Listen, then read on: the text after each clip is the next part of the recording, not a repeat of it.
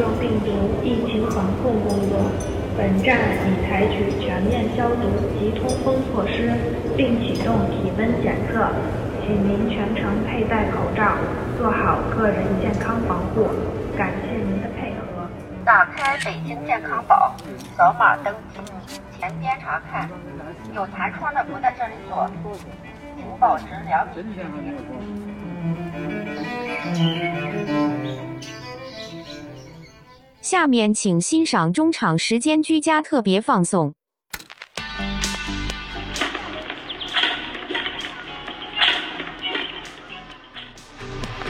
五六七，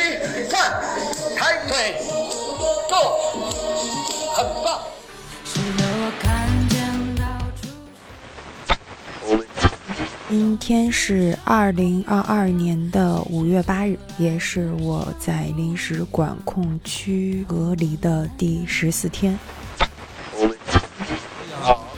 尤其是当视频会议结束的一瞬间，从那种杂音又到了一种无人的极致安静中，就仿佛在焦虑和拖延症之间拉扯。妈妈，妈妈，嗯。妈，妈妈，妈，我能看会儿动画片吗？你不能去看会儿书去。太香了！你说话没事吗？是能删掉吗？我自己就是剪辑师啊。可以删掉。没关系，让你也出个镜。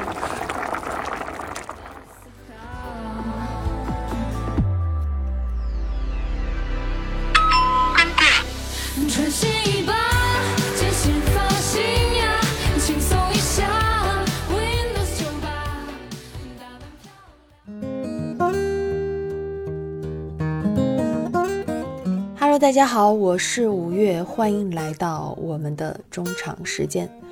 大家听了开头就知道哈，我们这一期节目大概可能是有点东西。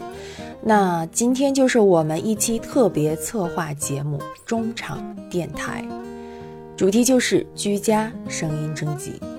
OK，既然是电台的话，那让我们先进一段非常非常短的广告。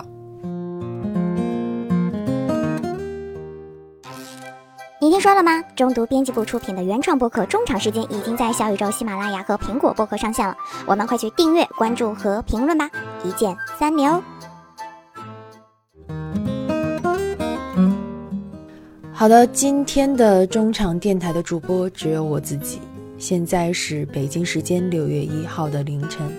那大家都知道，六月一号有一件对于上海朋友意义重大的事情，那就是六月一号零时起，上海将有序恢复住宅小区出入、公共交通运营和机动车通行了。在这里，先祝贺上海的朋友们。那还是和第一次收听我们节目的朋友先来说一说我们这期节目制作的背景吧。我们在五月中旬发起了一次“听见窗里窗外的声音”征集，征集了大家在居家隔离期间印象最深刻的，可能是给过你力量的，让你笑、让你哭，或者治愈，或者陪伴的声音。我们也确实收到了很多投稿。呃，其中既有我们内部的编辑们的投稿，也有大家通过中场邮箱投递的。在这里，真诚感谢每一位发来投稿的朋友们，你们的稿件都非常的真诚和可爱，所以令我们在后期选择的时候难以割舍。最终，我们是选出了大概二十份的音频，进行了剪辑制作，形成了这一期的内容。那根据投稿呢，我们也决定做一期特别的中场电台节目。也算是一次小小的声音实验吧，所以在这期节目里，你会听到这是我的居家生活和没想到是他治愈了我两个板块。你可能在节目中会听到你熟悉的或者不熟悉的中读主播的日常，但也可能会听到长达几分钟的雨声、鸟声，或者是海浪声等等白噪音。在这里还要特此预告一下。除此之外，我们还有一个来自法国的亚洲投稿。总之呢，每一段声音后面都有着他自己的故事。我觉得这期节目真的非常适合你睡前收听。好，那前面我说了这么多，我们赶快进入正题。先来听一听大家的投稿都到底说了啥吧。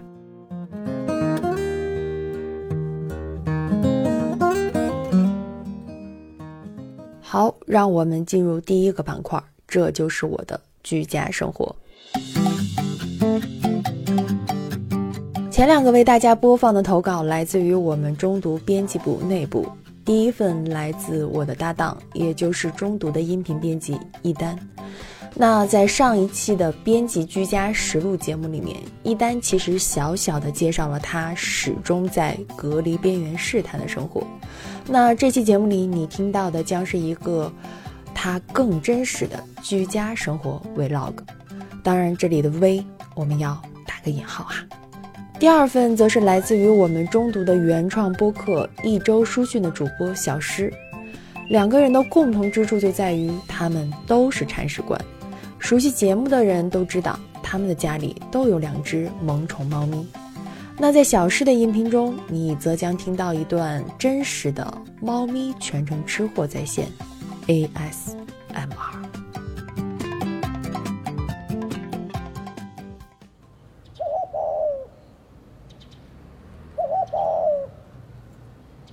海草，你看那个小鸽子又来了。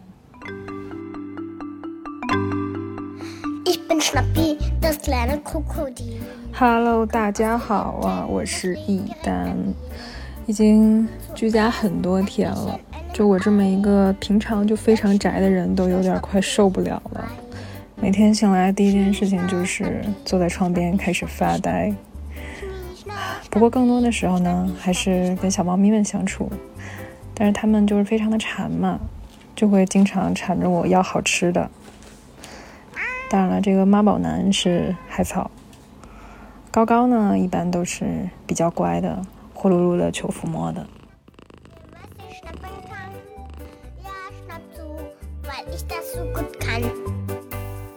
除了工作呢，逗猫呢，看书呢，也还是少不了要去做饭的。毕竟民以食为天。去厨房的路上经过了冰箱，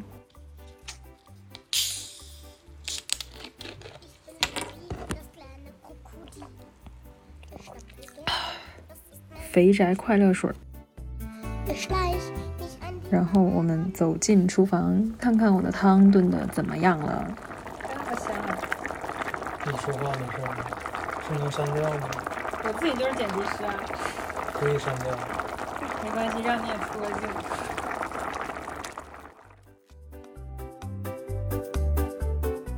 最近在追的一个是叫《国家孩子》这个剧，真的是我爸妈亲情向我推荐，所以我最近就捡起来又看了一遍，觉得非常棒啊！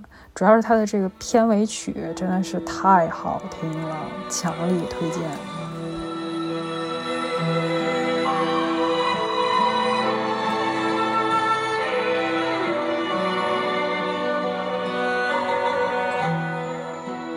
好啦，就在这么悠扬的琴声里边呢，我给大家的居家声音放送就到这里了。大家可以接下来再感受一下其他同事们，还有给我们投稿的朋友们的声音，希望大家能从里面找到一些共鸣，也可以继续给我们投稿哦。拜拜。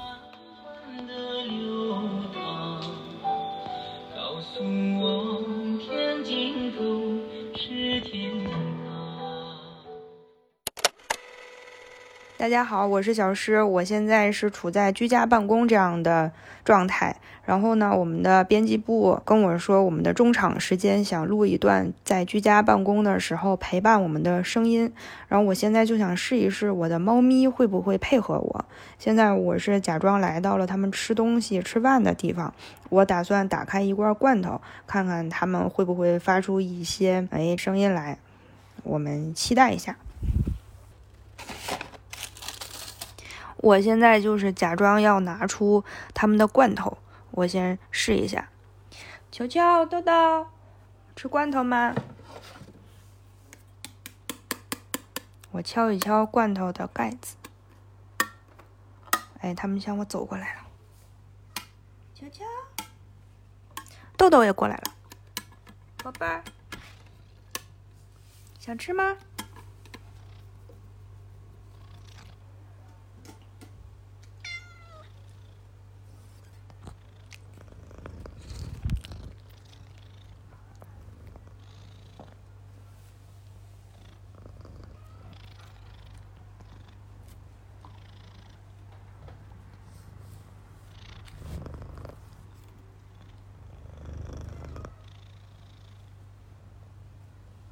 哎，好嘞，伴随着一些呼噜声啊，大家应该已经听到了。我现在已经挑逗了他们好长时间了，我把这个罐头现在打开，来吧。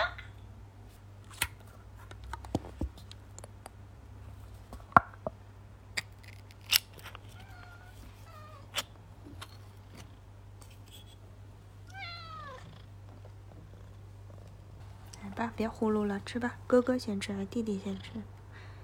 来吧，弟弟先吃。那个跟我比较熟的人都知道，我比较偏心眼儿啊，比较偏心我们的加菲。现在哥哥英短正在旁边等着。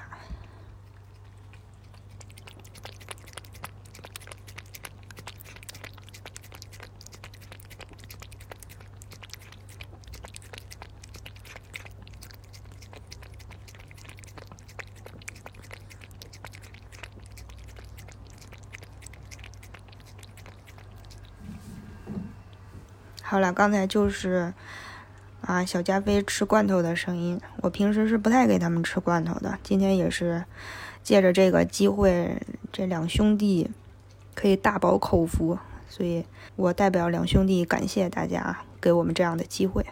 我的居家陪伴我最多的声音就是两只猫咪的叫声。好了，我就分享到这里，谢谢。妈。妈妈，妈，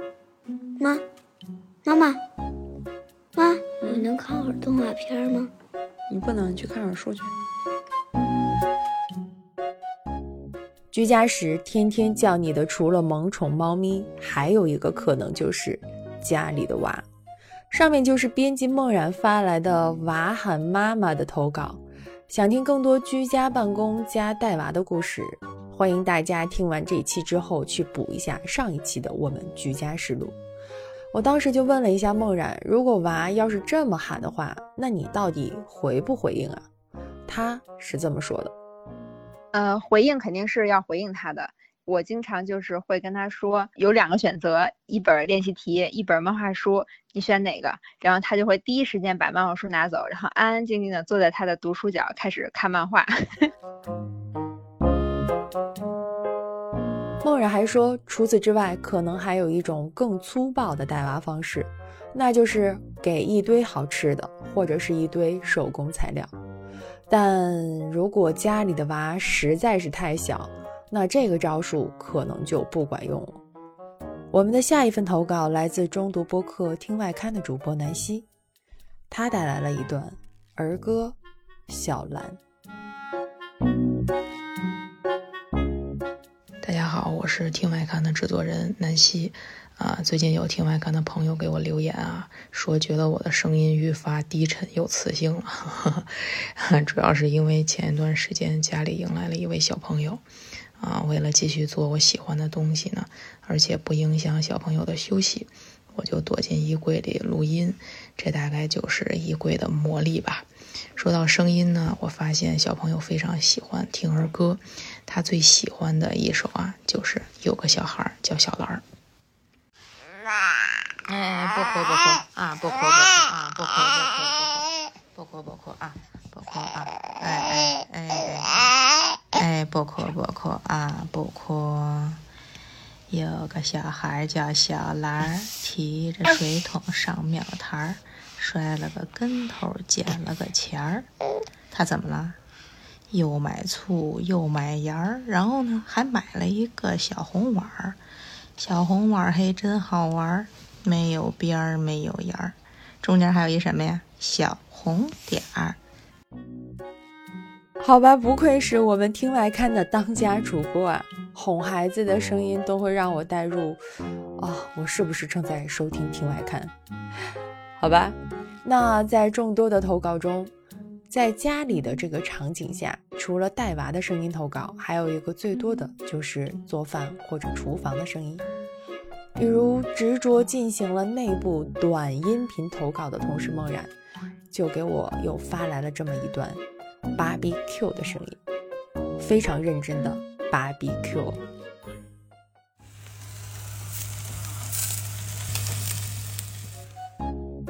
我电话问了一下他为啥要给我投这个稿，他的回答是这样的：当时的那感觉就特别的特别不一样。疫情的那种环境下，就是倚着。我家那个灶台前面，然后就一边烤一边吃，然后开了一瓶啤酒，然后就听见那个油滋滋冒油的那种声音，哎呀，就觉得这太好听了。然后当时你又是被困住，然后心情又不太好，所以我第一时间就想说，哎，得给你录一段，让你听听，一起来感受一下。哈 哈呃，谢谢梦然。我不知道大家是不是有同感啊？居家的时候，美食能够提供的情绪和治愈的价值是非常的高。而我们的另外一位内部投稿人编辑曼心，他就提到，虽然做饭对我来说是一件重复又枯燥的事情，而且做饭、洗碗一小时，吃饭二十分钟，但是吃到自己的饭菜就会幸福感爆棚。疫情居家的这段时间，让他有了更多可以支配的自由时间。作为一个胃不太好的人，每天会花这一点点时间来好好治愈自己的胃，所以厨房的白噪音每天会出现在他的居家日常背景音里，治愈他的胃，也治愈他的居家生活。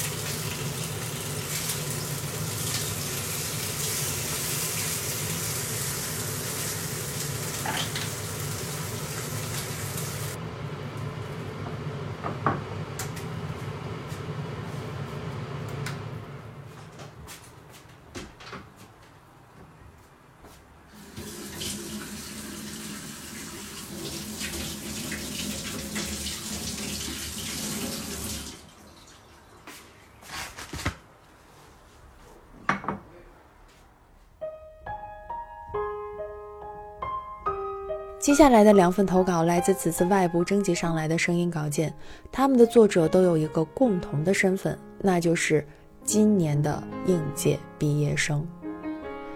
第一位投稿者叫做 Never，他当时是顺道去做核酸，就凑热闹录下了这段载歌载舞的音乐声。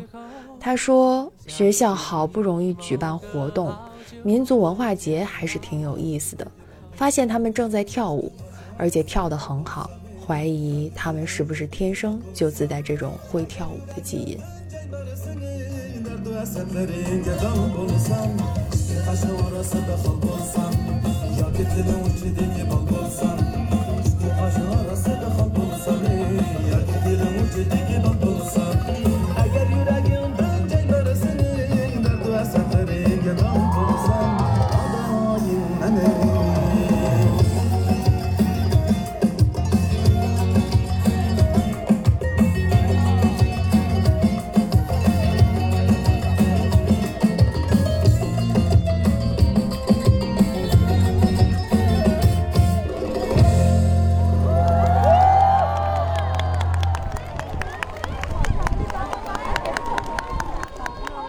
Never 说，觉得自己有不得不录下来的理由，因为音乐实在是太好听了，而且觉得自己之后可能再也听不到了。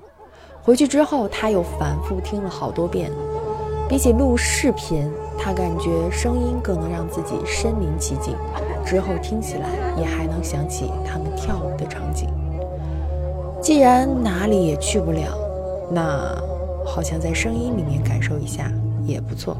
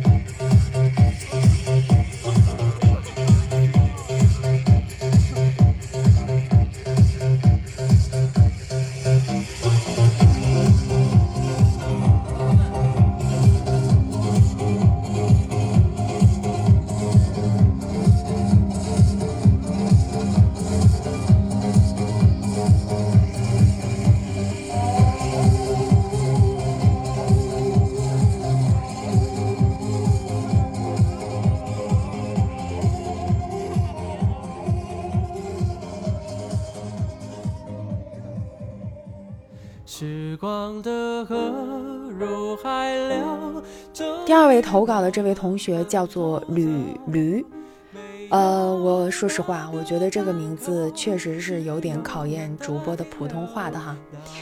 呃，他的投稿依然是和音乐有关，来自一首经典的《友谊地久天长》。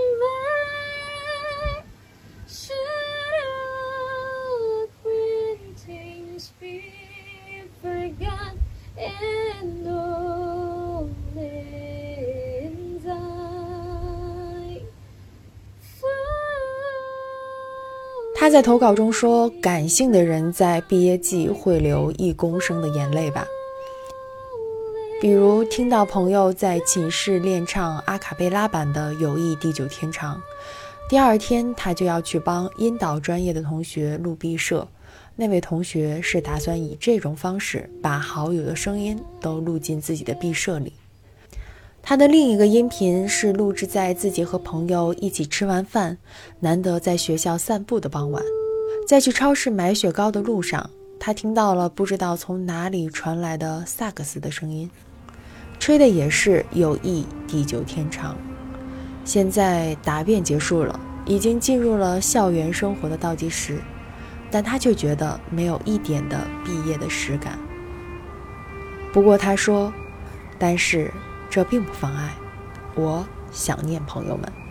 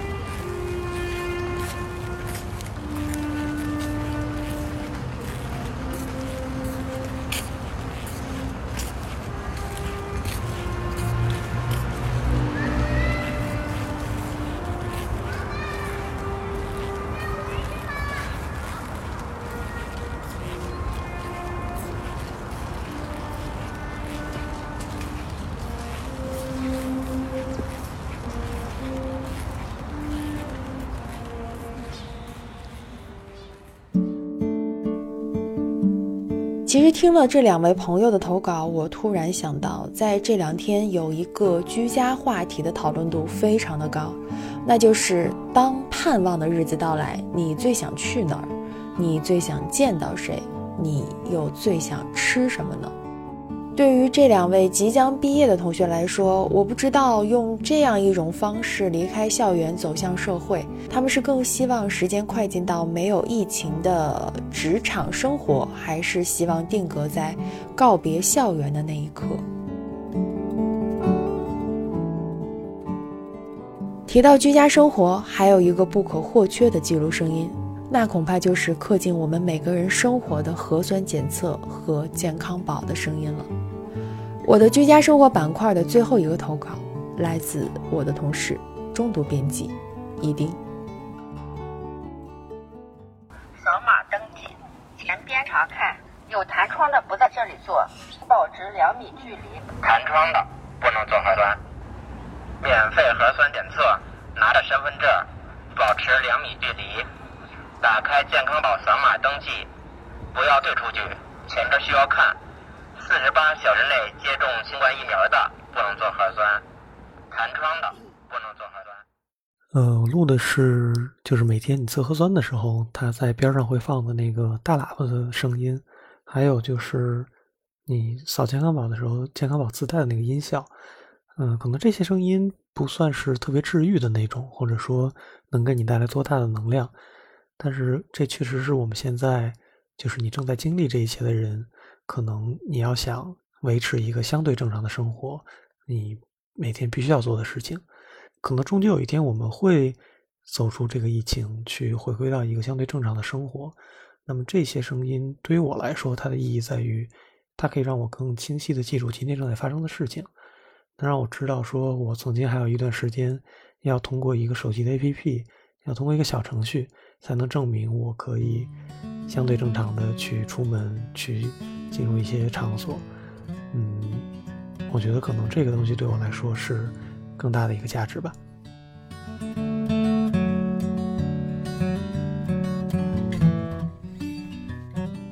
本期中场电台的第一个板块“我的居家生活”结束了。下面就将进入我们的下一个板块。没想到它治愈了我。其实我特别想在前面加一个语气词，哎，因为从投稿上，你可能真的没有想到会征集到这样的声音。在节目开头我已经预告过了，我们这一板块将会有大段的白噪音，你也可以理解为是 ASMR 的音频部分，所以非常适合大家睡前收听。好了，下面让我们来听这一板块的第一份投稿，来自我们内部同事思思，他的音频关键词是时间。在过去的两年时间里，反反复复的经历了居家学习和办公。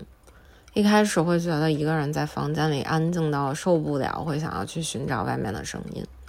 后来又会在一天中不断的视频会议、电话会议中。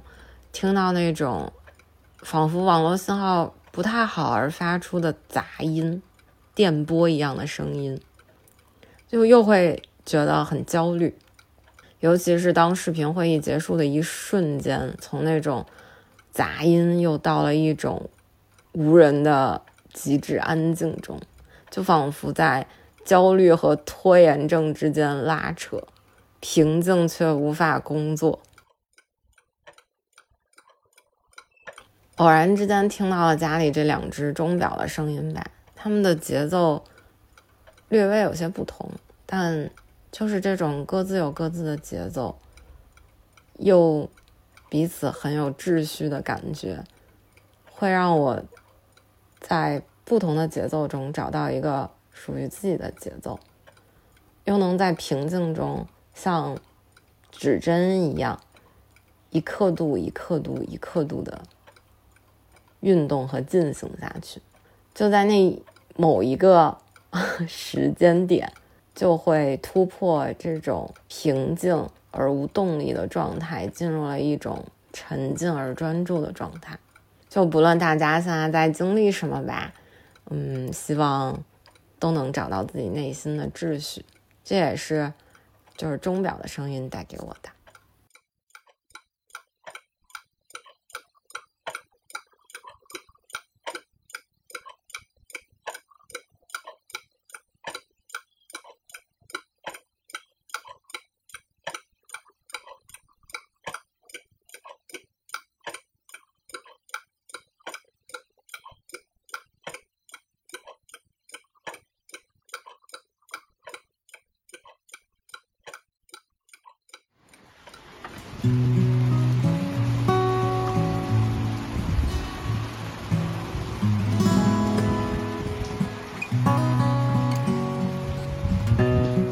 每次下雨的时候，心里会特别安静，然后雨浇向大地的时候，觉得有一种生命的气息，然后好像会有很多烟雾慢慢的升起来，这个感觉就很舒服。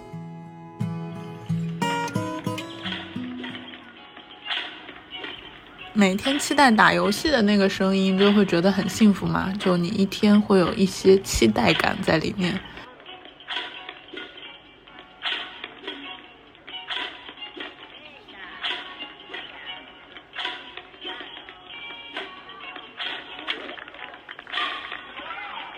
然后赢了的话，就会更兴奋一点。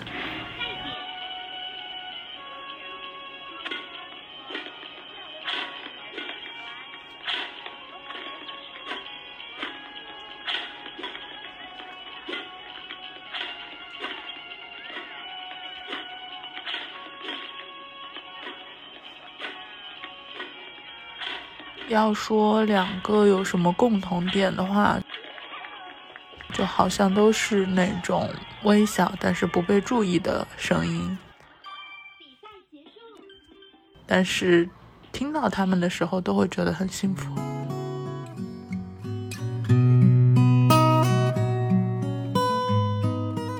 上面听到的第二份投稿来自外部征集，作者是曼玉。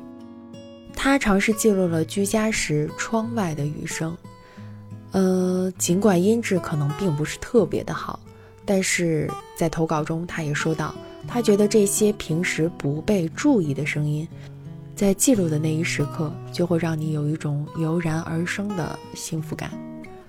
那除了雨声，窗外的鸟鸣声也是这次投稿中的热门选题。下面先让我们来听一段鸟鸣声。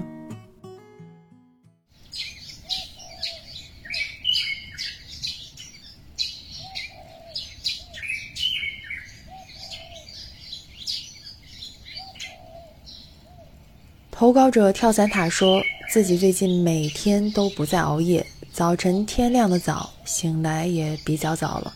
听着窗外鸟鸣醒来，真的是很好的体验。录制的当天的五点钟，自己因为又被鸟鸣叫醒，所以就起来录制了这一段。呃，说到这儿，我觉得如果有的朋友是起床困难户的话，想要这段鸟鸣声当闹钟的话，那你可以用中场邮箱联系我们。我不知道大家有没有想过，在清晨除了被鸟鸣声叫醒，如果是被动物园的动物们叫醒，会是一种怎样的体验呢？我们下面这份投稿有点厉害，来自我们周刊编辑部的秋莲老师。这是他在准备一期跟动物园游览和观看相关的播客时，一位动物园爱好者推荐给他的。让我们来听一听清晨的北京动物园到底是一个怎样的动物声音世界。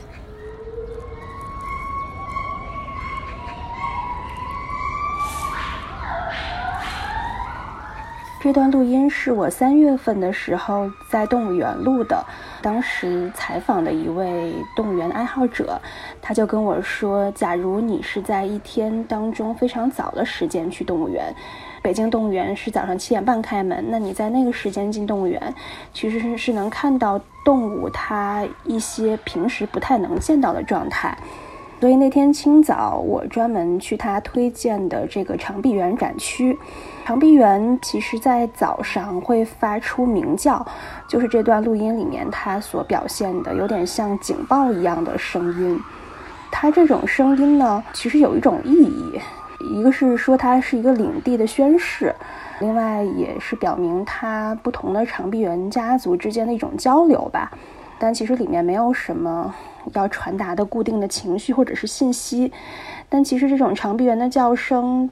在城市里是你其他场景下是听不到的，所以你在清早的时候走到动物园，听到这个声音，一下会觉得非常的空灵，就好像你不是在城市的这么一个环境当中。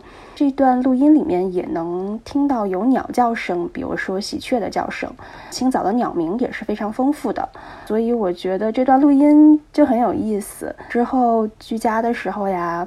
平时啊，我好像后来也经常会翻这段录音来听，就是还是在城市当中比较难收获的一个听觉上的一个经验吧。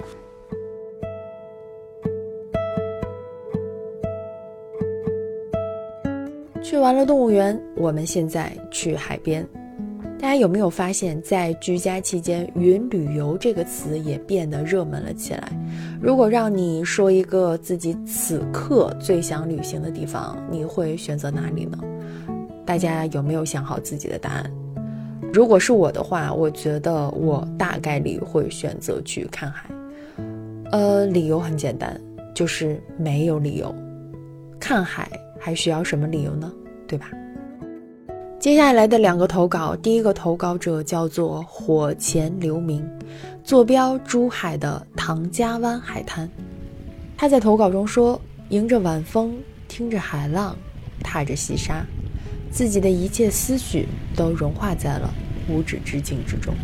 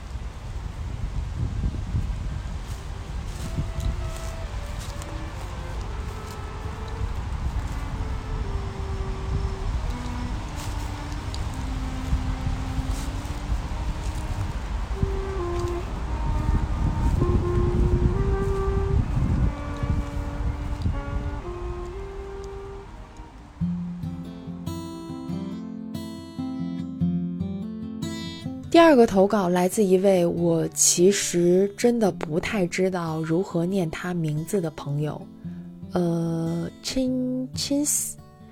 坦白讲，我是真的不会念。他也是一位我们中长时间的老听众了，因为我确实不会念它由十一个字母组成的这个名字。所以不好意思，我在这里想先简单的称呼你为 C C。如果你能听到我们这期节目，希望你不要介意，可以联系我，给我这个主播补补课。他是这么描述第一段声音的，我来给大家读读看。他说：“我家附近小森林中的声音，我采枯叶的声音，流动的风唤起的阵阵松涛。”偶尔的鸟鸣，树木也遮掩不住的城市噪声，还有将森林作为琴房的萨克斯二重奏的不协和乐音。我们永远需要自然，大概只有在森林中，我们才可以回忆起人类在经历漫长的劳动异化之前，曾经作为森林之子的单纯岁月。森林记忆是我们每一个人的隐性童年。就印刻在我们逐渐褪色的集体记忆中。不知他是否是身处异国他乡？C C 带来的第二段音频是一段法语，他读了一首法国诗人伊夫·波纳富娃的《夏夜》。他说，诗歌中反复提到的星星大概是北极星。后面重点来了哈。中毒也像北极星一样稳定的存在着，不过分张扬，坚定指向我们内心深处。我真的打保票，后面这句绝对是我们这位投稿者的原话，并不是我加的。好，让我们来听一听这段好听的法文诗吧。Nous qui sommes chimères bougent.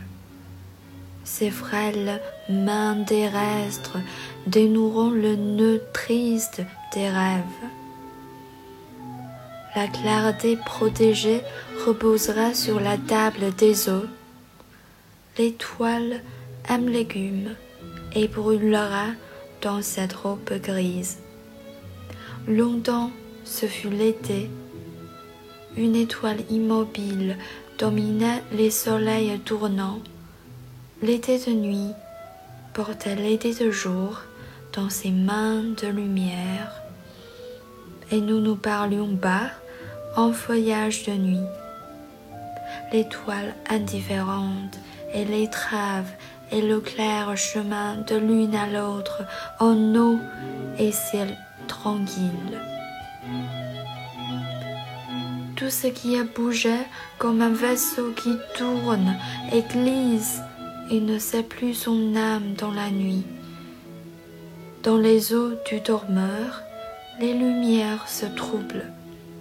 Un langage se fait qui partage le clair puissannement d'étoiles dans l'écume, et c'est presque l'éveil, déjà le souvenir.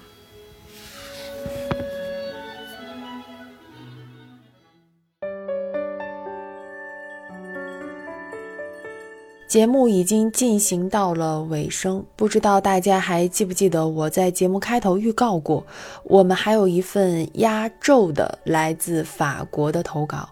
下面就在节目的最后，让我们来收听这份来自浪漫法国的来信。寄信人叫做珊娜，音频中则是她发过来的一位法国老人口述一封他写给中国年轻人的信。通过前期的邮件沟通，我们了解到山娜与这位法国老人是忘年交，两人于2011年在中国偶遇。老人的身份其实很简单，就是一位普通的法国退休老人。但山娜在来信中特别的强调和补充，老人其实很早就开始帮助赴法留学的中国孩子，包括他自己。从租房子到补习法语考试，从改简历到帮忙找工作，老人对他们进行了事无巨细的帮助。从信件中可以看到，老人对于中国有着特别的熟悉和特别的爱。信的标题叫做《致亲爱的你》，大概有三分钟左右，里面其实是饱含了对于中国年轻人的激励和鼓励。呃，山娜还特别贴心的为我们录制了翻译的音频，我们也一同放在了老人的音频之后，方便大家的了解。两个音频可能会有点长，但是非常非常的希望大家可以真的耐心的听完。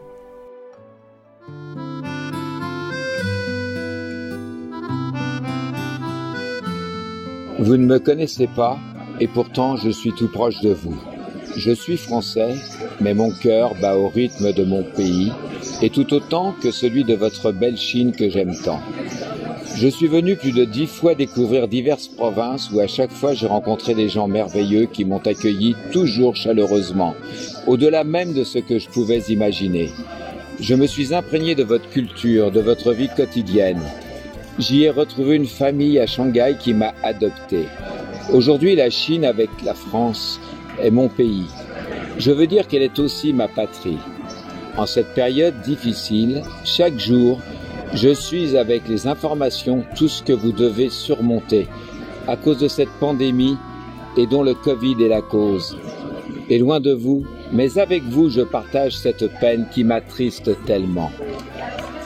Mais avec ce message, je veux vous dire deux choses. La première, c'est que des gens comme moi, à des milliers de kilomètres de la Chine, pensent à vous et partagent votre peine et vos difficultés avec beaucoup d'affection. La seconde est l'espoir, car l'expérience de la vie que j'ai maintenant m'autorise de vous assurer qu'après cette période difficile, quand ce Covid sera dépassé à nouveau, vous retrouverez une vie qui vous permettra de réaliser vos rêves, de vous épanouir. Surtout, et avant tout, sachez que vous êtes l'avenir de la Chine. Ne vous désespérez pas. Vous êtes une belle et grande nation. Depuis des millénaires, votre ethnie est à l'origine du monde, de l'humanité. Par votre culture, votre intelligence et vos découvertes, vous avez permis au monde de s'enrichir et de progresser. Alors, vous devez poursuivre à votre tour maintenant la construction de notre monde. Vous tous, jeunes Chinoises et jeunes Chinois, avez une responsabilité pour l'avenir de votre beau pays et pour votre planète, notre planète qui est petite et dont tous les habitants sont des frères et sœurs. Ne renoncez jamais à vos espoirs, à vos projets, à construire une famille, faire naître des enfants qui à leur tour prendront leur tour dans la grande chaîne de l'humanité. Voilà. Vous savez par ce message que loin de vous, par la distance, il existe des gens qui sont proches de vous par la pensée, mais dans leur cœur aussi, qui ont une immense affection pour vous et qui ont besoin de vous. Alors une dernière fois, je vous le dis, gardez confiance, vous êtes le sel de la terre. De beaux jours viendront, bientôt vont renaître. Ne nous abandonnez pas et ensemble nous partagerons un monde heureux. Je vous redis ma confiance et toute mon affection. De tout cœur, Jean-Luc.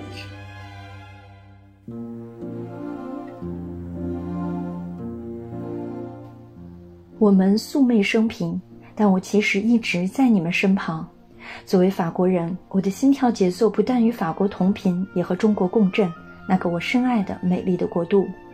十几次的中国之旅，我探寻大省小城，每次旅途都会萍水相逢一些很可爱的人，他们热情待我，那种发自肺腑的真诚，从未体验超出我的想象。中国文化浸润到我日常生活的点点滴滴，令我迷恋陶醉。在上海，我甚至结识了一个愿意收养我的家庭。今天，我是中国为第二故乡，和法国同是我的祖国。由于新冠病毒引起的全球疫情，我们共度艰难的时刻。大洋彼岸的我，每天都会热切关注你们的动向。发生的一切令我非常难过痛苦，但我也深信这些暂时的困难，你们一定会克服。这封信，我想和你们讲两件事情。第一，在离中国几千公里外的地方，有像我这样的人，怀着无限深情想着你们，真心实意地分担你们的困难和痛苦。第二，请永远对生活保有希望。近七十年的生活经验让我可以向你们保证，在这段艰难时期之后，疫情结束之时，一切都会重回正轨。那时去追寻你们的梦想，生活的幸福愉快，青春焕发，心花怒放。最最最重要的一点，请不要绝望，因为中国的未来属于你们。美丽而强大的中华民族是世界最古老的文明之一。几千年来，中国的文化、智慧和发明让全世界变得富有和进步。而现在，新一代中国年轻人，你们肩负着继续创造世界的使命。所有中国的年轻人，你们不但对中国的明天负有责任，同时。还对我们这颗星球的未来承担义务，因为居住在小小的地球村里的每一个众生，不仅是兄弟姐妹，根本就是血肉相连。永远不要放弃你们的希望，你们的人生计划、职业理想，去建立一个家庭，生养抚育后代吧。因为终有一天，人类文明的进步需要下一代孩子们的智慧去传承。通过这封信，我希望你们感受到。有人与你们深遥心儿，对你们怀有无限深情，时刻思念并需要你们。我最后一次对你们说，请保持信心，不要抛弃我们。没有你们的世界无色无味，平淡无奇。久别之后的重逢更加甜蜜。美好的日子很快就会重现。我全心全意的再次重申我对你们的信心和我所有的爱。让绿克。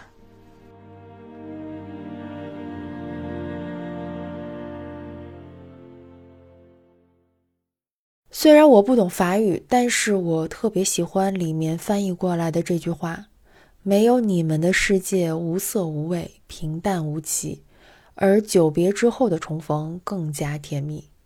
作为节目的主播，其实收到这样的来信，真的会非常的感动。也特别感谢参与这次征集的每一位朋友。除了在节目中露出的，我们其实还收到了包括图书馆的声音、古琴声，还有夜晚的声音等等等等不同的投稿。真的每一份投稿都非常的真诚和可爱，但是因为种种问题，我们没有办法在节目中全部的播放出来。不过，我们的中场来信节目将长期的开放，我们的邮箱已经放到了我们的文案之中，期待收到大家下一次的故事的分享。记得在一篇文章中看到了这样一句话，说疫情带来的唯一好处是什么？那可能就是越来越多的人意识到。除了他们曾经认为重要的事情之外，生活中其实还有一些其他事情可能更重要。我们其实这一次声音征集的初衷也是如此，我们希望能够用声音这种最直接、最纯粹的方式，帮助大家记录这段特殊的生活，也希望或多或少的能够提醒大家去留意那些我们以往不曾注意过的美好。好的，这一期中场电台就到这里了。最后，我必须还要再打一遍广告。我们的中场时间已经在小宇宙、喜马拉雅和苹果播客等平台上线了，搜索播客名称就能找到。欢迎大家赶快订阅。大家也可以在这三个平台上找到我们的其他两档原创播客：Talk 三连和苗师傅天真与经验。当然，最新、最全、最优质的内容，还是一定要锁定我们的三连中读 APP。最后给大家发一下投稿中我特别喜欢的一段白噪音音频，好日子吧，作为我们这期节目的结尾。